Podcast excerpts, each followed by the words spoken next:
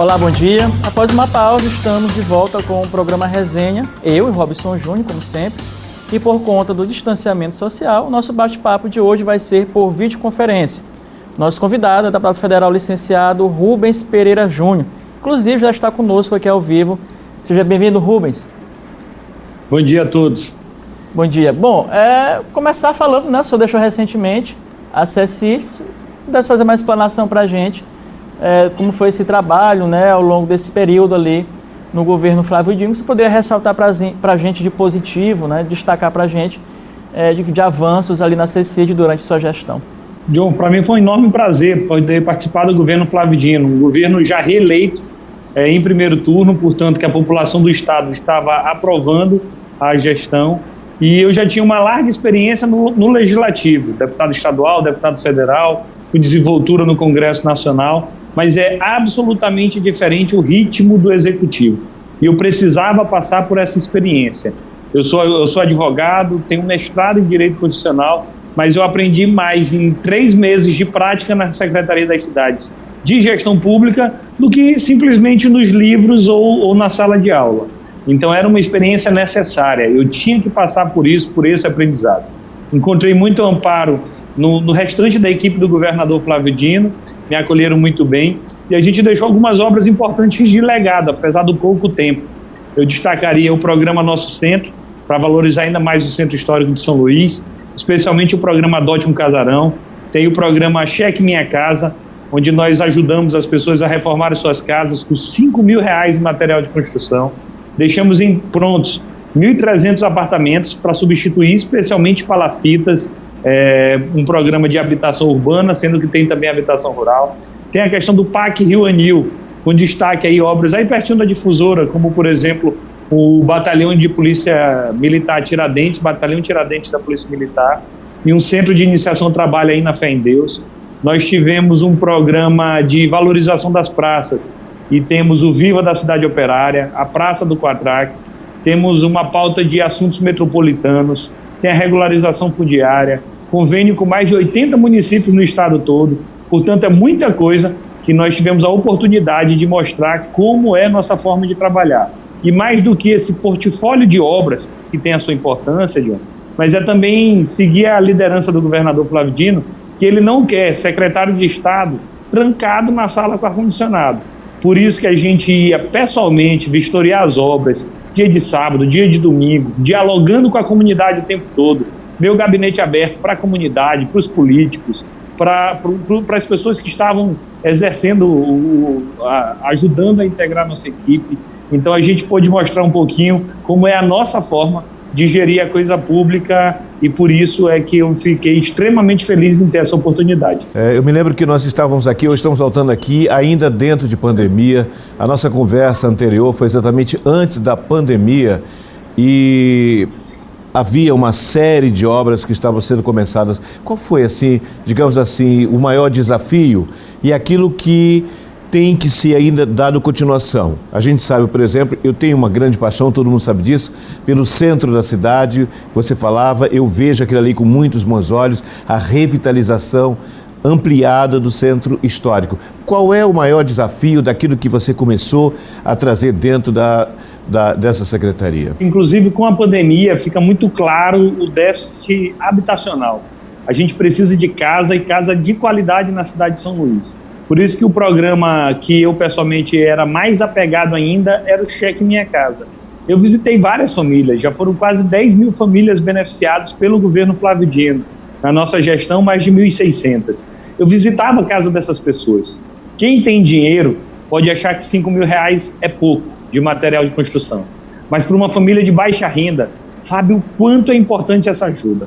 E a prioridade era justamente instalações sanitárias a pessoa dá preferência para construir banheiro ou garantir acessibilidade. Parte das casas dos nossos maranhenses não tem sequer banheiro dentro da casa. E isso traz outros problemas decorrentes disso. Então, o programa do cheque era, sem dúvida alguma, um dos maiores carinhos que nós tínhamos. Nós avançamos muito para poder oferecer também assistência técnica, é, arquitetos, engenheiros, parceria com a academia, a UEMA nos ajudou, outras instituições privadas. Então, o objetivo era fazer com que rendesse bem. e aquele, aquela ajuda mudasse a vida das pessoas. E eu conversei com muitos maranhenses que, sem ajuda governamental, não teria como reformar a sua casa. Muitos desafios ficaram pendentes, alguns é, é, praticamente concluídos, faltando apenas entregar, que a pandemia atrapalhou, como, por exemplo, o Viva da Cidade Operária, não teve uma festa de inauguração. Ele simplesmente foi retirado do tapume e a população está usando. É, mas a gente fica imaginando o que poderia ter acontecido se não tivesse vindo a pandemia. 1.300 apartamentos, os apartamentos concluídos, e um tem apenas faltando o habite e no outro o, a estação de tratamento de esgoto, mas a população que fica esperando sabe o quanto é importante ter essa continuidade administrativa. E isso o governador Flávio Dino garantiu. Nenhuma obra iniciada será suspensa, será paralisada. Aquilo que foi começado vai ser concluído. Mas o maior desafio nesse período todo foi a crise financeira, que a gente passa por um momento de muita gravidade, especialmente provocado parte pelo governo do presidente Bolsonaro, governo que eu faço oposição, mas e sem perspectiva a curto prazo de que essa crise financeira acabe. E esse foi o maior desafio: fazer mais com menos. Em alguns casos, nós tivemos que ter novas ideias para velhos problemas. É o caso do Adote um Casarão. A gente pegava um casarão fechado no centro que hoje o Estado não tem dinheiro para reformar, e a gente fazia uma parceria com a iniciativa privada. Ali agora vai se abrir um restaurante, uma loja, uma empresa de tecnologia, vai, vai ser possível se usar o centro. E isso é muito importante. A gente nunca se preocupou apenas com a obra, com o cimento, mas mais do que isso, a gente se preocupava com o uso da obra. Por isso que tinha que ser obra de qualidade, por isso que a gente acompanhava de perto, porque é o padrão que a cidade de São Luís precisa e que o estado do Maranhão merece. Você falou a palavra-chave. Quando falou do, do, do, dos apartamentos, você falava exatamente daquele tratamento de esgoto, que eu considero um problema gravíssimo de São Luís, que é exatamente a, necessidade de uma multiplicação, e você viu que há uma necessidade. Tem gente abrigada, por exemplo, lá no Estádio Castelão, a gente sabe disso, mas é preciso que, que a gente atente numa necessidade de futuro, eh, eh, deputado, em relação a essa necessidade de pré-tratamento de esgoto em uma ilha que está muito cercada, não vou nem usar a expressão por uma questão aqui mais de ética. Nós estamos cercados por muita coisa ruim em função dessa ausência, de, dessa cobrança, que eu acho que deve haver uma cobrança e acompanhamento em relação a, a esse pré-tratamento de esgoto. Cada vez que se tem mais casas, mais é, é, de qualquer tipo de condomínio é, criado em São Luís? O coronavírus, ele não pega todo mundo igualmente. Ele é mais mortal nas regiões mais pobres. Justamente porque as pessoas têm menos condições sanitárias, menos condições de saúde, menos poder aquisitivo, uma alimentação pior e, consequentemente, morre mais gente de baixa renda do que de renda alta, inclusive proporcionalmente. E isso ficou claro que algumas mudanças nós temos que ter por conta da pandemia. Nossas cidades têm que mudar. Quando a gente tentou fazer o lockdown, nós tivemos muita dificuldade, porque a cidade não foi planejada para isso. Os nossos bairros hoje não são autossuficientes. O jovem, o trabalhador ludovicense, ele tem que se deslocar da onde ele mora para onde ele trabalha, grandes deslocamentos, superlota o transporte público. Muitos residenciais desses, Minha Casa Minha Vida, foram construídos longe da cidade, sem nenhum apoio, sem nenhuma estrutura física ao redor sem escola, sem saúde, sem tratamento de esgoto adequado, sem lazer, é, sem educação. E isso, esse modelo de cidade não nos cabe mais. Agora nós queremos cidades que sejam mais conectadas, cidades mais densas. Os bairros agora precisam ter todos os serviços públicos. Essa aqui, que nós estamos fazendo uma reunião virtual, será uma realidade no século XXI. As pessoas, que for possível, trabalharão mais de casa. Isso quer dizer que ela não vai se deslocar. Isso quer dizer que o bairro tem que ser mais completo é um momento, e após a pandemia ficar claro, que as cidades passarão por um processo de adensamento dos bairros, evitando grandes deslocamentos e todos os serviços públicos presentes. É um desafio para o século XXI. A crise também é um momento de oportunidade oportunidade para romper velhas práticas, fazer diferente e garantir assim uma melhoria. Isso aconteceu na história, por exemplo, com a, com a crise da, do, do cólera, com a própria gripe espanhola no início do século XX nós tivemos como mudanças depois a evolução do sistema sanitário que não existia antes. Então é possível, apesar da pandemia, nós aproveitarmos esse momento para ter novas respostas para velhos problemas. Isso foi aprovado essa semana no Senado, né, o marco legal do, do saneamento. E eu queria saber a sua opinião, porque muita gente confunde, né? Ah, porque vai privatizar o sistema de água, isso já existe, inclusive em algumas cidades até aqui da ilha. É, já, é, já tem essa possibilidade de privatização. O que ocorre é que você pode formar agora consórcios, né? consórcios e licitações para a contratação desses serviços, Robson. É, eu queria saber do Rubens é, o que, que, ele, que, que ele acha. Isso é, é bom, é ruim? Muitos é, é, avaliam que, é, que não é bom nesse momento, né? porque isso não atingiria toda a população mais pobre, carente, não é? Mas com a avaliação do Rubens aí nesse, nesse, nesse tocante aí do que o Robson entrou, da questão do saneamento e agora também da água. Primeiro, é um ponto, um único ponto positivo nesse assunto é que mostra que o Congresso Nacional está preocupado com o assunto saneamento. Mais de 100 milhões de brasileiros não têm acesso à água tratada e esgoto. Então é um número absurdo. Isso afeta muito a saúde, afeta a longevidade das pessoas, afeta a qualidade de vida. Então tem que ter respostas legislativas para velhos problemas. O lado ruim é que o modelo, nós não sabemos se esse modelo é adequado. Não falo nem só do risco da privatização por si só. Tem privatização boa, tem privatização ruim. O primeiro é, é o destaque que pode ser que áreas importantes sejam feitas esse fornecimento de água no final. As empresas que estarão atrás de lucro vão primeiro atrás do filé, da onde ela arrecada mais, para só depois ela poder ir atrás desse período onde a arrecadação certamente será menor. Segundo ponto, que mundo afora há muito debate sobre se essa questão da privatização é correta. Vários países fizeram um processo de privatização e quando perceberam que aumentou o custo e não melhorou a distribuição de água e o tratamento de esgoto, estão voltando ao modelo, ao modelo anterior, estão reestatizando alguns desses serviços. Então há uma indefinição. O dado positivo é que há uma clara tentativa de melhorar. Pode não dar certo, e aí a gente volta ao modelo anterior.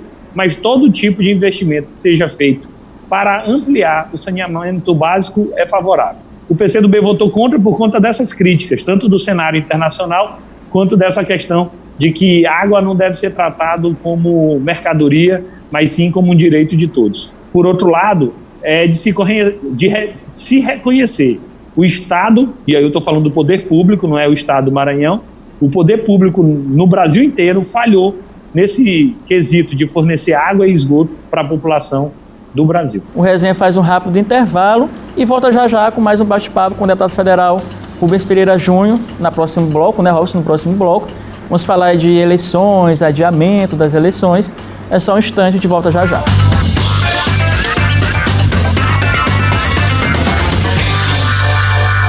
Estamos de volta com o programa Resenha e por conta do distanciamento social a gente continua o nosso bate-papo por videoconferência. Né? Recebemos aqui, é, com, recebemos com muito prazer o deputado federal licenciado Rubens Pereira Júnior. E na pauta agora, deputado, é, as eleições. A gente sabe que teve uma PEC é aprovada do senador Everton Rocha no Senado, tá em, foi encaminhada para a Câmara, né, que trata do adiamento da data das eleições deste ano. Em princípio, 15 de novembro, primeiro turno, 29 de novembro, segundo turno. Queria saber do senhor qual a sua avaliação. O senhor defende o adiamento das eleições ou o senhor é daqueles que advogam a tese de que as eleições devem ocorrer em outubro, já que outubro para novembro não faz muita diferença? O assunto continua sendo o combate à pandemia. E daí é que se analisa que o mundo todo mudou por conta da pandemia. A forma de se fazer entrevista, a forma de dar aula, a forma de se fazer compras, é, vários eventos esportivos no mundo foram adiados, como a Olimpíada, até a Disney fechou. É, mudou as relações jurídicas, o judiciário está atuando de forma diferente, sociais, é, em absolutamente todas as direções. Por que só a campanha política não seria alterada? Não sei. Ao meu modo de ver, a campanha, se acontecer dessa forma, será uma campanha sem passeata, sem comício, sem panfletagem, sem corpo a corpo. E, a, e campanha sem esse corpo a corpo pode ser uma campanha sem debate e, consequentemente, sem interesse, tendo um, um aumento ainda maior é, do número de abstenção. Portanto, eu defendo que haja o adiamento da eleição. Não por muito tempo, até 15 de novembro é suficiente. Em 45 dias melhora a situação. Os números de São Luís há 45 dias atrás eram bem piores do que os números de hoje. Houve uma melhora significativa, não só aqui, como no Maranhão inteiro. Então, 45 dias é um tempo suficiente. O que não cabe, e o Supremo Tribunal Federal não permitiria, era prorrogação de mandatos. aqueles políticos que foram eleitos para um prazo de quatro anos têm que cumprir o prazo de quatro anos. Aumentar para cinco, para seis, sem ter a participação do eleitor, isso não tem o nosso apoio. Então, eu sou contra a prorrogação de mandatos, mas sou a favor do adiamento da eleição. A minha sugestão era primeiro turno dia 15 de novembro, ainda é uma data emblemática, e o segundo turno no dia 6. A proposta apresentada e aprovada no Senado pelo senador Everton foi o segundo turno no dia 28, 29 de novembro. Não faz muita diferença entre uma proposta e outra. Portanto, eu sou favorável ao adiamento, se não, corre o risco de, durante a campanha, o vírus se alastrar e a gente perder vida. A prioridade é salvar vida. Imaginemos uma possibilidade, porque há essa possibilidade. O que dizem cientistas, eu estou seguindo o que dizem, as estatísticas mostram que nesse momento nós ainda não atingimos o pico. Fala-se, e esses assuntos já vêm de lá, principalmente Estados Unidos, é, em de uma segunda onda.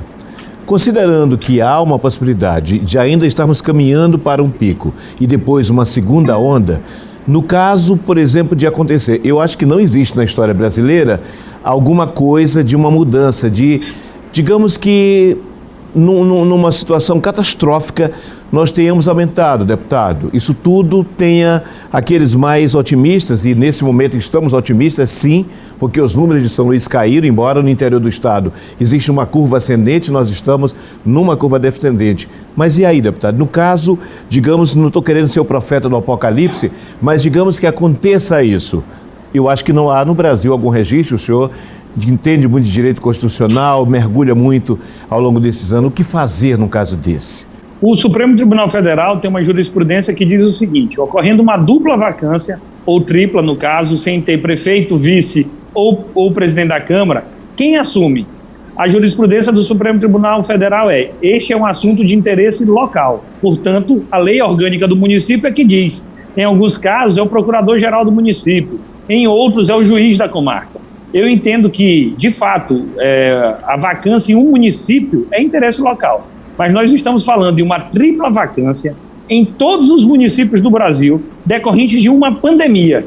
Esse assunto deixa de ser interesse local e passa a exigir uma resposta única para todo o Brasil. De onde vem a resposta? Artigo 80 da Constituição Federal, que diz que, não estando presente nem o presidente da República, nem o vice, nem o presidente do Congresso Nacional, assume o presidente do Supremo Tribunal Federal. Portanto, Robson, se acontecer este cenário que tu avisas, que seria catastrófico e sem resposta, inclusive do Congresso Nacional, ao, modo, ao meu modo de ver, quem assumiria as prefeituras seriam os prefeitos, o, o perdão, seriam os juízes, até a realização de uma eleição. Isso seria o mais grave capítulo de omissão legislativa da nossa história, seria o mais grave grau de ativismo, ativismo judicial e seria muito ruim para a democracia, porque seria um cargo que não tem a dinâmica necessária para exercer essa função e sem ter um poder legislativo eleito, constituído. Mas a saída está na própria Constituição Federal. Por isso que eu prefiro adiar do que correr esse risco de que alguém que não tenha sido eleito para isso termine ocupando um cargo. Em relação à prorrogação do mandato, insisto, somente nas monarquias que há detentor de mandato por prazo indeterminado. Mas na República, o mandato tem que ter tempo aquilo que foi combinado com o povo tem que ser cumprido. Em algumas cidades, e eu não vou dizer quais, é, tem tanto prefeito mal avaliado que o, o, o, cidadão nem aceita que esse prefeito ganhe mais um tempo. Tá certo que tem prefeito bem avaliado que a população iria gostar, mas o certo é que a regra do jogo tem que valer e nós não podemos mudar a regra no meio do jogo, alterando aquilo que já foi pactuado pela população. Rubens, é, eleição local, óbvio, o senhor colocou já seu nome à disposição do, do seu partido, o PCdoB, para disputar as eleições aqui em São Luís, Robson. É, bom, as eleições ocorrendo em outubro ou novembro, é, isso é, é, uma outra, é uma outra discussão. Mas em relação à sua pré-candidatura, o senhor já tem aí um arco de partidos, né, um leque de partidos, com o senhor além do PCdoB, PP, DC, PMB, e pode até receber o apoio de outros partidos, como PT e Cidadania, é, mais na frente ele pergunta o seguinte: é, o senhor, é, por que né, se colocar nome à disposição é, na disputa da Prefeitura de São Luís? O senhor que sempre foi, fez política até em outras regiões, não é? é apesar de ter um contato muito grande com São Luís, passou a se dedicar mais à capital maranhense nos últimos tempos.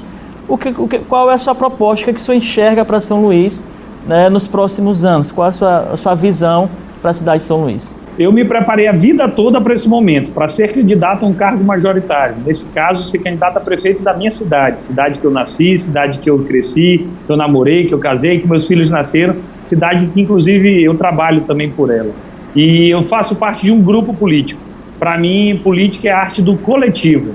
Ninguém faz política sozinho. Eu não acredito em salvadores da pátria, em messias, nada disso. Política se faz com um coletivo, com um time. Quanto mais forte teu time, mais forte tu és. E eu faço de um parte de um time que faz a boa política no estado do Maranhão. Sou liderado do governador Flávio Dino, na política nacional sou aliado do presidente Lula, independente ainda da decisão do PT local se irá nos apoiar ou não, e eu espero que sim. Mas esse é o lado que eu acredito da política que é voltado para os mais pobres, voltados para quem mais precisa. Todo esse acúmulo que eu tive na minha vida de deputado estadual, de deputado federal e agora como secretário, é para mostrar que eu estou pronto. Ainda mais depois da pandemia, que os problemas vão ser mais graves, a crise econômica vai ser dolorida, a falta de emprego vai ser muito grave na nossa cidade, no nosso estado, no nosso país. Então não dá de nós corrermos riscos de aventura, não é hora da gente encarar uma briga entre governo e prefeitura, eu prefiro que seja uma gestão alinhada e eu tenho certeza que à medida que a cidade estiver conhecendo a nossa plataforma, nosso plano de governo, voltado especialmente em, em, em priorizar a primeira infância, chegou a hora de nós cuidarmos das nossas crianças. A questão do combate à pobreza, porque tem gente na política que quer combater os pobres. Eu quero combater a pobreza, quer seja com política assistencial, quer seja com o aumento da riqueza. Pra, porque com a, com a geração de riqueza, nós estamos combatendo a emprego, gerando emprego, gerando renda, gerando desenvolvimento tem que discutir a cidade, a cidade, nós temos que pensar no desenvolvimento urbano sustentável, e aí entra habitação, entra turismo, entra saneamento, entra mobilidade, e nós temos que pensar também na inovação, na São Luís do futuro. Portanto, eu tenho a convicção de que na hora que começar esse debate, eu vou ser testado nas urnas como já fui em outros momentos. Fui testado é, sendo líder da oposição na Assembleia, fui testado na época do impeachment, que fiquei do lado da presidenta Dilma, dizendo que tirar a Dilma não resolveria os problemas. É, e essa é a forma que eu acredito de fazer política. O prefeito Edivaldo, inclusive, vai entregar uma cidade melhor do que ele recebeu. Resolveu todos os problemas? É natural que não. Mas, sem dúvida alguma, ele mais avançou do que ele errou. Ele tem muitos mais avanços, muito mais acertos, o que permite que o próximo prefeito faça ainda mais. É isso que eu acredito e é para isso que eu vou colocar meu nome à disposição da nossa cidade. Qual é a sua visão dessa cidade para o futuro, exatamente para que esse filtro, para que a gente continue, porque há mudanças, inclusive, aí no próprio distribuição é, do SUS, que eu acho até correto, de, de agora fazer, digamos, um, um levantamento, se eu cuido de 100, eu mando a grana para 100, que eu acho aquilo exige, inclusive, uma, uma necessidade dos profissionais de área de buscar essas pessoas nas comunidades. Qual é a sua visão e de importância dessa atenção básica de saúde? Na pandemia ficou claro que o Estado tem que funcionar especialmente em algumas áreas, como a questão da saúde. Sem o SUS, o número de mortes teria sido ainda pior. E também a questão de recuperação da economia, inclusive a tarefa do governo federal, que é quem pode imprimir dinheiro, imprimir títulos públicos e tem bancos de fomento à disposição. Então, com a pandemia, ficou claro que o SUS é muito importante. Só morreu mais gente no Brasil é, que no Brasil, nos Estados Unidos, onde não há um sistema único de saúde. Portanto, é uma vitória ter um SUS forte. Então, pensar em saúde pública tem que pensar no SUS, em valorizar o SUS. Segundo ponto, quem vai mudar drasticamente a saúde de São Luís é o governador Flávio Dino com a construção do Hospital da Ilha. O socorrão é, atende é um socorrão de urgência emergência de porta aberta que recebe pessoas do Maranhão inteiro. E, e isso sobrecarrega as finanças municipais. Com a construção do Hospital da Ilha por parte do governo Flávio Dino, vai permitir, Robson, que a gente desafogue o socorrão e que a gente invista especialmente na atenção básica, na saúde, na atenção primária. Hoje nós temos 37 unidades básicas de saúde em São Luís. Teresina tem 91. A cobertura lá é muito maior do que aqui. E isso é algo que nós vamos enfrentar para corrigir. Nós vamos aumentar essa atenção básica, que é muito mais barato você prevenir do que você remediar. Tem muita gente que perde muito, perde até a vida por falta dessa saúde preventiva. Tem casos, por exemplo, de pessoas que às vezes chegam a perder a perna inteira com diabetes, quando podia ter sido feito esse tratamento adequado de forma preventiva. E se nós não priorizarmos aí juntamente com inovação na área de tecnologia, com mais infraestrutura, com valorização dos profissionais, nós não teremos melhoria nos indicadores. Então, a partir do Hospital da Ilha, feito pelo governador Flávio Dino, nós vamos direcionar os recursos para justamente a atenção primária na cidade de São Luís. Rubens, a gente agradece a participação aqui no programa Resenha mais uma vez. Né? Até a próxima com mais um entrevistado aqui no programa Resenha, mais um convidado especial para discutir os assuntos pertinentes na cidade de São Luís e também a política, a cultura, a educação e saúde. De volta no próximo sábado. Um abraço a todos. Tchau.